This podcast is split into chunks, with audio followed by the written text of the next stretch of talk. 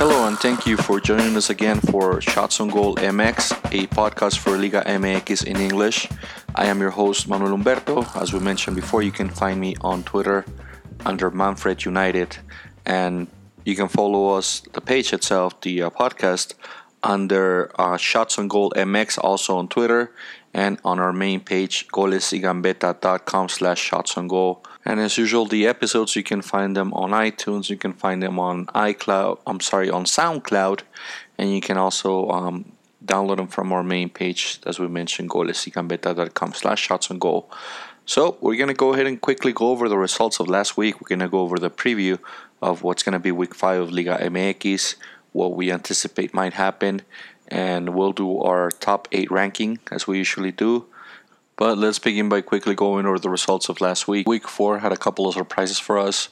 First game, Puebla loses to Veracruz at home. Veracruz taking the points away from Puebla with two goals from Polaco and taking advantage of a Puebla team that's been very weak. Morelia hosted Necaxa. Morelia beat Necaxa. Morelia took advantage, an early advantage against Necaxa with an amazing goal. And then um, Necaxa tied the game, but on a set piece, uh, Morelia took the advantage again and did not let go of the game. The week continued with uh, Atlas surprisingly not being able to defeat Lobos. I know I'm an Atlas fan and I'm saying surprisingly, and some people might disagree with that. But in in my mind, the Atlas team should have defeated Lobos. Lobos had a penalty kick. Uh, Kasim Collins Richards, the uh, the English player that they brought for Lobos, missed the penalty, but it was all dominated by Atlas. That's a tie game 0 0. Another surprise of the week Leon defeated 4 0 Querétaro. Querétaro with Thiago Volpi on goal allowed four goals from Leon. Leon had been one of the worst offensive teams and the worst defensive team of last season, and they scored four goals against Querétaro. So big surprise right there. Another surprise, Tigres, who had been uh, seeking to break the record of most uh, home wins in a, in a set period, they had 29 straight wins, and they were going for the record, which is 30 and they lost to Toluca 2 to 1 on, on a game that was partially stained by, by the bad refereeing and, and bad decision making, though we'll talk about it a little bit a little more later on. America steamrolls over a very what we thought was a very powerful team of Monterrey. America wins 3-0 at home against Monterrey. On a very boring game, Pachuca, the last team on the ranking, the last place on, on the table, actually um, ties Pumas uh, first place on, on the league 0-0 at Pumas at home in Seoul. Chivas continues to lose against a Santos team that had no coach and had an interim coach or had their new interim coach take over. Uh, a very poor uh, performance by Chivas and Santos winning and taking the, the, the points away from Chivas while visiting Estadio Akron.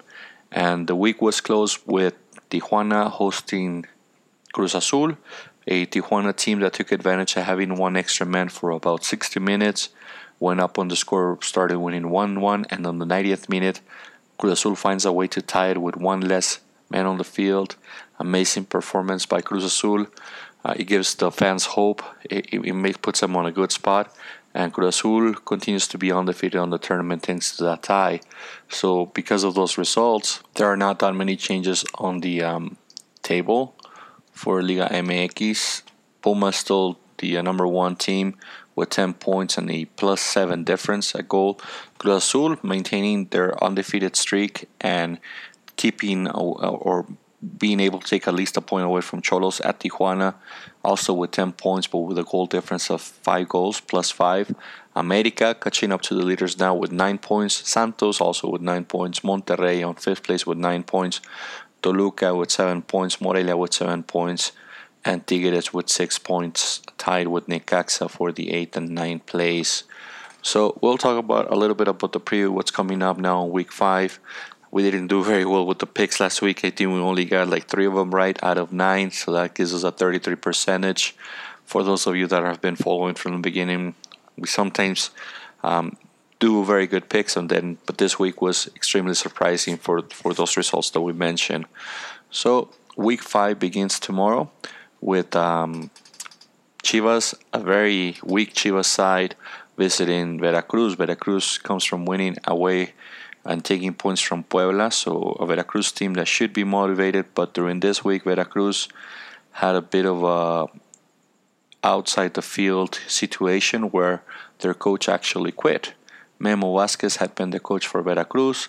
Um, he went and asked when he was getting paid, had a bit of an argument with the owner, and ended up being quitting, not being fired, but quitting the team because he wasn't getting paid.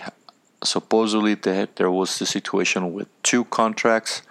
One where Memo Vasquez was paid a minimum wage according to Liga MX.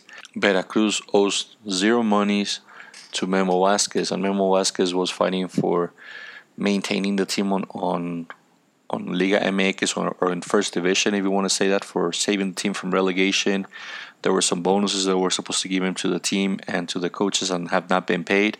And then um, Kuri, the owner, comes out on ESPN in Mexico and says that Memo Vasquez did not have a contract, that he was basically doing it for free, that he doesn't owe him any money, which Liga MX agrees with him. But there's like a second contract that Memo Vasquez had or had signed where all those incentives are due to, to be paid to him. But because that's not the contract on the league, that's that was kind of like a secondary contract. The league cannot force Veracruz to pay Memo Vasquez any additional money. It's kind of weird, and I mean, it only happens on Liga MX. This kind of things where we see the double contracts or the uh, or the two double agreements, where one agreement goes to the league. Every coach and every player has to be registered with the league. And apparently, Veracruz has been doing this for, for a couple of years now. Other teams have done it too, where they sign a player and they sign him with a with a small fee, and then they basically have a side contract where they pay him a little bit extra for accomplishing certain things. But those contracts, if they're not registered with Liga MX, Liga MX cannot fight for those contracts. So it, really puts Liga MX in a very bad spot. It, it, it showcases all the corruption and all the side business and all the bad things that are happening behind closed doors when it comes to coaches, signups, and players. And I wouldn't be surprised if the new coach from Veracruz, whoever comes in, and uh, Juvenal Patiño, who's who's a Chilean coach, might have problems in the future with Veracruz. Veracruz, a a team whose um, directors or, or whose office people have been making a mess but even with all that, they won last week and they're hosting Chivas. Chivas, a team who's looking for their first win. They just have one tie throughout the tournament, and and, and hopefully um, this is the time where Chivas can go ahead and, and have a good game. They won't have Alan Pulido or Salcido because both of them are injured. I think in this game, Veracruz should win this game 1 0 to 2 0, depending on how the coaches react to the. Uh, to the dismissal of, of Memo Vasquez and leaving the team, I, I think still with that situation they can still come through and kind of did like what Santos did against Chivas and maintain a momentum and and take away those points from Chivas. A squad from Chivas that I'm thinking that if they don't win this game against Veracruz, it's either now or never. Cardoso might be on a spot where he's gonna struggle and, and he his job might be on the line on this game if he cannot beat Veracruz. I mean, that's as easy easier as it gets, even without when Veracruz has no coach. So it can't get any better for them. His game will be tomorrow uh, via TV Azteca for those in Mexico City. For those of us in in the US, I believe ESPN is the one that will be showing this game. So an interesting game to start the, the week five for Liga MX. So best of luck to both teams. Not so much to Chivas, but um, again, I think Veracruz will take this game. But Week 5 continues with the game Atlas hosting Morelia. They both belong to TV Azteca. Hopefully, this will be an entertaining game and not a game that will lead to uh, perceptions or people saying that because they belong to the same company, Atlas had to look to Morelia or Morelia had to lose to Atlas. I hope it's an entertaining game. I think it's time for Atlas to wake up. Um, they do need to make changes in, in, in their offensive side. I hope Rivero doesn't play the whole game. For the love of God, I mean, I don't wish anyone any harm, but I hope Rivero somehow gets substituted in the second half and gives somebody else a chance because he already had four full games to try to score and make a difference, and he simply cannot. We saw Garnica on the bench last week for, for the first half. That seems to have, uh, I don't know, put a little chip on his shoulder, and, and he did play a better game last week against against Lobos on the second half. So uh, I hope Atlas can come up with a win during this game. Morelia, it's a team that's been very stable. They beat uh, Necaxa just last week at home. Now they're visiting Atlas. They're not a very good visiting team, but they are a very a team that's quietly been doing good things. Quietly, quietly, little by little, they're catching up to the top places on on the uh, on the league table, and they're growing little by little. So it's it's a team to be careful with. Um, a lot of the players that play now in Morelia play with Atlas in the in the past two to three seasons, and a lot of them might have a couple of things to to prove to the team that let them go. I mean, I wish I still had Chino Millar. I wish I had a couple of players, um, uh, on, on, on Atlas still. But the Atlas coaches and office has been known for making those mistakes of letting go of players. Even though with all those things, I mean, I'm still going to go with Atlas because I'm an Atlas fan. Um, I always hope the best for my team. I want, want them to win. It's going to be an interesting game to watch. It should be an entertaining game. If Morelia comes out and plays and allows Atlas to play, it should be an entertaining game to watch um, Friday night. So Atlas versus Morelia, I'm gonna go with Atlas. Uh, Atlas nor Morelia have any losses. They both have their starting squads. They should be able to use all their players. I hope Atlas utilizes their players correctly and not just gives the minutes to Rivero because he's the forward that they brought from overseas to try to make the difference. We get Lorenzo Reyes back. It's going to be interesting how the midfield from Atlas is going to start.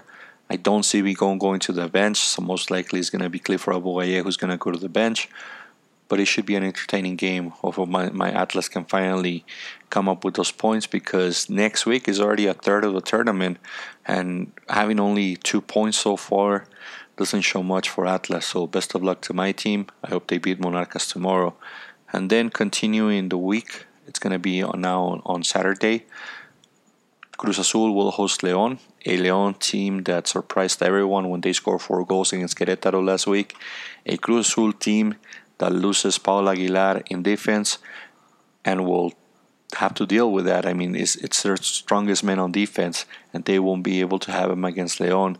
Although León should be much of a threat, I think the game against Querétaro that they had was was one of those games that's very strange, and I don't think the score reflected how they play. I think still León has a lot to do. I think Boselli and Montes still have not linked up correctly. I mean, yeah, the last game it was a pass from Boselli to Montes and Montes score, and it should be the other way around. It should be your midfielder assisting your forward. But hey, at least they score a goal and linked up at least for one play. And with Cruz Azul going into this game without Pablo Aguilar, their main defense guy, the guy that basically leads all the defensive side for Cruz Azul, because of the red card that he got against Xolos. Uh, a red card that should have not been a red card.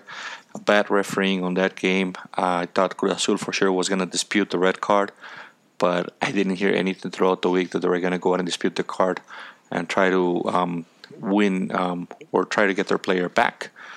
Leon will will try to do their best against Cruz Azul, but I still I still think Cruz Azul continues to grow and continues to show that they have the right players and the right mindset to continue to lead this tournament. I actually think this week Cruz Azul is going to pass Pumas in, in the number one spot uh, by beating León probably with a 2-0 or 3-0 score. So best of luck to Cruz Azul and to all my friends that cheer for Cruz Azul. This should be the week where you guys go on first place and you guys should not let go of this spot until the end of the tournament. Based on the calendar that you have, based on the upcoming games, this this is where Cruz Azul should start passing Pumas and setting themselves on, on first place. Pachuca will host Lobos BUAP, both teams coming from a 0 0 tie, but a very different 0 0 tie. While Pachuca had no single offensive play, Lobos missed a penalty kick against Atlas and had a couple of good plays. Uh, Pachuca is going to be at home with, again, Paco Ayestaran as their coach. I still think that Paco Ayestaran is not the right coach for this Pachuca team. Pachuca has been trying to sign up another forward. Lobos has been trying to get their squad um, better fitted to play defensively correctly. Palencia is doing a better job at setting Lobos to play defensively correctly than Ayestaran. I'm going to go with Lobos in this win, and I think after this game, Ayestaran goes bye bye because, again, Lobos is one of the weakest teams and it's going to go and show up in Pachuca and beat them because Lobos has a better set team when it comes to def- uh, defensive style than what Pachuca does, and Pachuca offensively has generated no power whatsoever. The tie against Pumas, it was basically Pumas just missing a bunch of good chances and and Pachuca just surviving. So just for that, I'm gonna go on this game with Lobos. Lobos winning and beating Pachuca, and that causing Ayestaran to leave the team. So for the benefit of Pachuca, I hope they do lose this game so they get rid of their coach and, and sign up a better coach than what they have right now. Then also on Saturday, Necaxa will host Puebla, a team from Puebla that lost, surprisingly lost at home against Veracruz last week. A Necaxa team that's, all, that's also coming from a loss, but from away against Morelia. A Necaxa team that continues to try to have that show type of uh, or, or like Jogo Bonito or that type of like good type of game style or, or offensive style or attractive style where the uh, spectator enjoys watching a game from Necaxa. But lacking defensively like having uh, Ventura Alvarado and having Leobardo Lopez in the back it's it's a it's a recipe for disaster when it when it comes to trying to defend a, a, a tie or trying to defend a goal advantage. Puebla with um, being their best man last game and that left side from Puebla doing most of the attack. Cavallini still hasn't found the net during this this tournament or this Liga Apertura 2018. So I think Cavallini is gonna find the net, but I think Puebla is gonna win. Cavallini has the skills and the speed to take on defenders such as Leobardo Lopez and take on defenders such as Ventura Alvarado. So that's why I think Cavallini will score. But I think at the end, Necaxa is gonna win this game two to one just simply because their offensive players are much, much better than those that Puebla has. They have a couple of Chileans right there, an Argentinian player, and I think uh, Necaxa should be a, good team at home. It's going to be it's to be one of those teams that at home because they try to have that attractive uh, style of playing or that offensive style of playing at home, it will result for them having the people behind you really motivates the players and hopefully that will drive Necaxa to win this game against Puebla. Then continuing the um, the week five, Querétaro is gonna host America. Querétaro and at odd time at 8 p.m. It's gonna be hosting America. America little by little has been gaining those points now with nine points, trying to take over the top, the top spots on Liga MX. We'll visit a, a Querétaro team that lost 4-0 against León. A very surprised score if, if you may say. I mean, having Thiago Volpi, having a good defensive team, and then having an offensive with Britos, with with Puig, with um, Camilo Sanvezzo. I mean, Querétaro has a good team, and also with Rafa Puente Jr., who's been hiding from the media. I don't know what's going on, but I haven't seen him talk much on the media. Like we're used to seeing Rafa Puente everywhere, and, and a lot of the media trying to like make him look good. I mean, he's a good coach, but a, lot of the media try to make him look a little bit better than what he is. We haven't heard anything since this 4-0 from Rafa Puente. And Piojo, on the other hand, has been all over the news for one reason or the other. He just got ejected recently on the game on the Copa game. He got ejected for for protesting against the referee, and then prior to that, we saw a video over the week where he was doing sit-ups on, on the midfield while the team was training or trying to do a sit-up that is but he just looked like a, a fish out of water. Like he looked like he was trying to go back into the, the ocean, you know, kind of like when you see a, a, stranded fish on the, on the beach. It was a funny sight to see. But I mean, just to show you the contrast to coaches, well, one coach has been very quiet because of the loss, the 4 0. The uh, Pio Herrera has been all over the news and, and training with his team. And yeah, I mean, he used to be a professional player 15 years ago, but he was training on the on the while they were doing their, their squad or, or their little uh, preparation practice game for Querétaro. But even with that, I mean, I think America has a better team. Cecilio Dominguez has been playing now more minutes in Copa MX. Henry Martin has also been playing more games. Lainez has been also playing the games. So it's it's an America team that little by little it's been getting stronger and stronger, regardless of how much their their coach wants to be on TV. America's it's a strong team. Always thought it was a strong team, but it was not coached correctly. It seems that Piojo has made those adjustments, or at least has had enough time to make them play at a above average level. They should win this game against Querétaro. Querétaro is probably going to lose this game 1-0, 2-0. Uh, surprisingly, you will see that in, in, in the uh, Corregidora, which is the, the stadium where Querétaro plays, America will probably bring in more fans than what they have been bringing in Liga MX while playing at Azteca. America is a team that has a huge fan following in Querétaro. They play a bunch of the games in the 80s. There's a one point where there was no first division teams uh, in Querétaro. America will go and play a couple of matches whenever Estadio Azteca would get suspended or there was like some kind of double event. They will go and play in Querétaro. So I wouldn't be surprised if the attendance is going to be uh, uh, about a 70-30 split in favor of, of America and America playing in Querétaro as if they were the home team. But we'll see about that.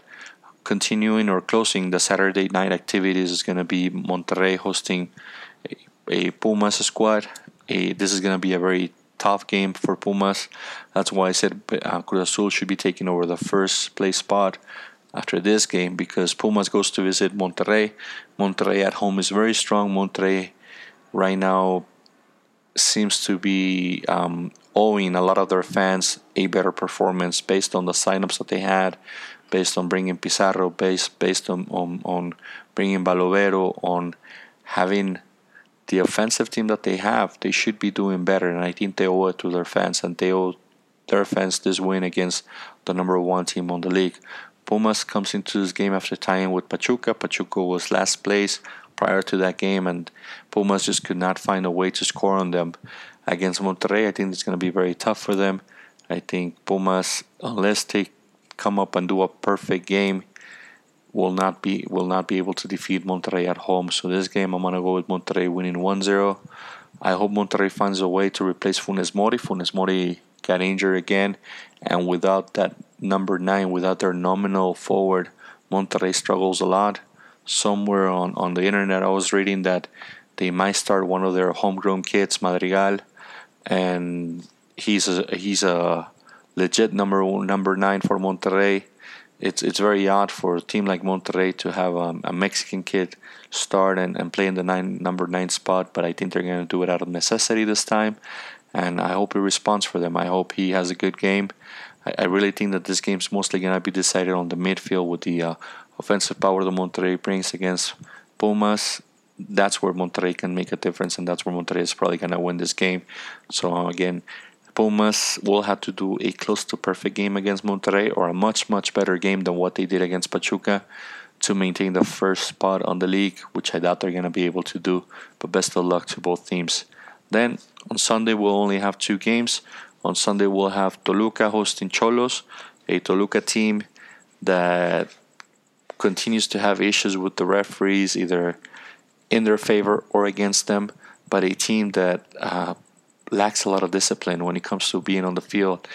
For the second week in a row, they have more than five carded players. They have five players getting a yellow card in one single game, game after game. Eventually, those cards do add up, and I think Toluca is going to have a, a bit of a rough game probably after this game. And going against Xolos, a Xolos team that's coming from winning in Copa MX against the uh, Bravos team from Juarez, a Xolos team that let go of two points by letting Cruz Azul tie them on the 90th minute. I think this Xolos team is going to come and try to uh, play against Toluca, but we go back to the issue where Toluca plays at a horrible time to play soccer, which is at noon in one of the highest cities in Mexico, which is Toluca. So that goes to the advantage of Toluca. Uh, and Xolos, I mean, they've been very unstable. They're like a little wave. They, they have a lot of big ups and downs. It's a huge wave when like you never know what you're gonna get with Xolos. If you're gonna get the best team as they did with against Bravos in Copa MX, or if you're gonna get a team that's dominating and at the end loses or, or loses the win by letting Cruz Azul tie them tie them on the 90th minute. So this game it's it's it's, it's a tough call. I'm gonna go with a tie. Uh, I think Toluca has the advantage, but little by little, the refs are getting tired of Toluca and their attitude, so I wouldn't be surprised if Ruben Sambueza gets a red card in this game. The the profile of the game with the midfield from Xolos, they are very strong, so I'm sure they'll start going after Ruben Sambueza right away from the beginning. So, game to watch, it should be entertaining at noon, but I'm gonna go with a tie on this game. And then closing the um, the week five, it's gonna be Santos hosting Tigres, uh, a Santos team that comes from winning against Chivas. they lost their coach last week. They lost Robert Dante Siboldi as their coach because of what we talked about, and their office and their coach not getting along. They bring in Chava Reyes. He takes them or allows them to win against Chivas two to one. Now they have uh, they are receiving a Tigres team that lost two players due to red cards against Toluca last week. As we talked about, it's always the refs with Toluca anytime they play, they're for or against them. So Tigres had, was the victim on the last game. They will be playing without Pizarro and they will be playing without Aquino, and that will probably make the difference on this game. Santos has a very strong left wing, as we we, talk, we talked about in the past and not having Aquino on their left and not having Pizarro on the midfield to contain those players should allow Santos to continue to have all their offensive power flow through that left wing, and that's going to make the difference. I'm going to go with Santos on this game. I think Santos, regardless of the issues that they have with their coach, I mean, they did not lose any other players. Their players are still playing uh, at their best performance so far. I think Julio Furch is doing amazing things as a forward for this team. Uh, Cabecita's been doing great things. I think this game is where where Santos should um, continue to show what they have and, and go from six points to nine points and start maintaining themselves on the top part of the table. I don't think they're gonna win this this whole tournament, but I think they're gonna qualify to the playoffs and they're gonna do it as one of the top four teams if they're able to beat Tigres in this game because that will be a boost on their morale a, a, a strong Tigres team, regardless of those two players not being there. They still have Tuca, who they say might be the interim coach for the national team for those friendly upcoming FIFA matches. That he's only going to be the coach for the an interim coach only for those matches. While we get another coach, names like Sampaoli have been thrown out there on the media a lot. Names like uh, Pelado Almeyda, of course, have been thrown on the media a lot. Names like Piojo otra vez, you know, once again, getting Piojo back into the national team but I, I think Tuca should be the right guy for the national team, but because he knows of everything that happens behind closed doors in the offices of, of Liga MX, he's, he's probably very reluctant towards taking such a team. Tuca has been the only coach in Liga MX to have worked straight for the last 18 years. This man, whether he finished a tournament then signed with another team or, or he just had a bad tournament and was not a champion, he has not been fired from a team in the last 18 years. And that's 36 tournaments because each year we have two tournaments in Liga MX. So he's been coaching for 36 straight tournaments in Liga MX with one team or another. But the man has not been without a job a single week throughout those 18 years.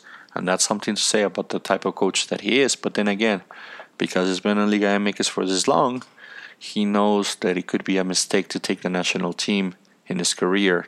Uh, he knows that he's probably smart enough to figure out that the top players that Mexico had will probably be too old to be called to the next World Cup. I mean, uh, Chicharito, Giovanni, Vela, um, Ochoa, all of them will probably be on their mid 30s, and, and, that's an old age for for a player um, to go into the World Cup. So he probably knows that we won't have a good squad unless he finds couple of more players like Lainez and, and Lozano and starts giving more playing time to, to the young goalies such as Lahoud or Hernandez from Atlas. But it's gonna be it's gonna be a rough time for the national team in the next three to four years when those star players or those players that we had in Europe or that come up on all the ads from Corona and Tecate, they're going to be 31, 32, 33 years old, and, and we need a younger squad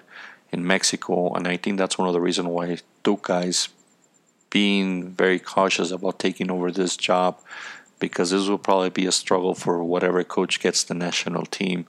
But we're getting sidetracked from the main thing, which is uh, the Liga MX Week 5. Uh, those are the picks that we had. I mean, the table itself, the way it is right now, it's Pumas number one, but I think that's going to change after this week. As a matter of fact, let's go ahead and switch on to our top eight. Again, we pick eight teams because we know that only eight teams make the playoffs on Liga MX. So, regardless of the points that they have, the home and away is just based on the performance that they've been having lately. Um, I'm gonna go with Cruz Azul being number one now. think Cruz Azul is the top team on the league. They tied a very strong Xolos team at Tijuana with one less player for about 70 minutes, so they show that they can still perform correctly and, and, and, and they continue to show that they signed the right players and the players continue to show that they have the right mentality. Caixinha, in my opinion, is doing an amazing job with this team. So I give Cruz Azul the number one spot for this week, for week five. The number two spot, I'm going to give to America. I think America has been showing interesting things, regardless of all the uh, Piojo show on the side. America has been very strong. They are they have line Lainez playing at a good level. They had Peralta scored again on and and recovering or providing that offensive power for America. They have Cecilio Dominguez playing more minutes. They have Henry Martin playing in the Copa. So offensively, they have players. They have enough players to rotate and to bring something to the table. So America is going to be my number two team for this week. My number three team is Pumas. Pumas. It's one of those teams that usually has a very good start and then they start to to lose momentum towards the end of the tournament. I'm gonna put them on the number three spot because I think they will lose against Monterrey, but I think that'll that'll be a loss that will probably wake them up and and allow them to reassess their strengths, their weaknesses, and have a better game after this. So I'm gonna go with Pumas as number three. Number four, Monterrey.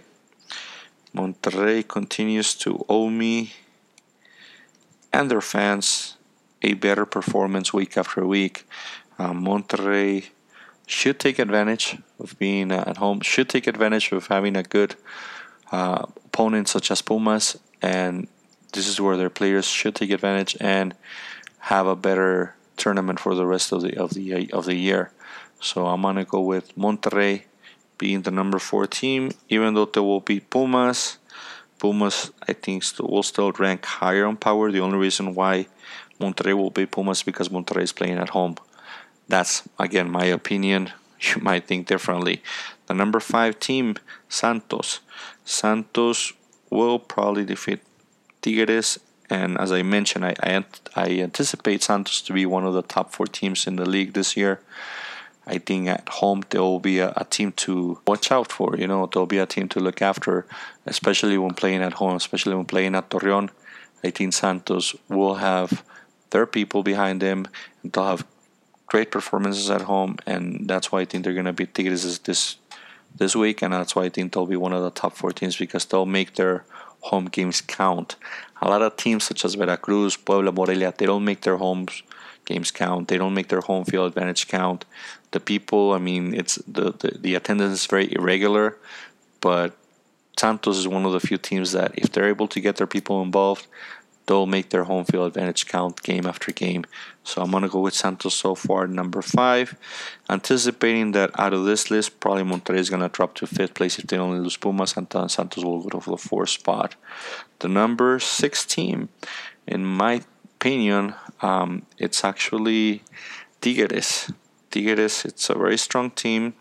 I think they had a, a, a bad game last week because they let the the ref get to their heads. I mean, yeah, he, there was this massive fall against Torres Nilo where he basically eats an elbow, literally eats an elbow to his mouth, and he starts bleeding, and it looks like he basically got like punched punched out or beat up, uh, or he was jumped in a in a, in a or mugged in an alley, in an alley. It, it, those images were very very uh, very strong to see a player bleed like that, and his shirt was practically completely red. And the ref shows only a yellow card to the opposing player, which was uh, Mendoza. Then a couple of minutes later, kind of like the same play, but with Pizarro um, kind of like swinging back a little bit on the elbow to the player from Toluca.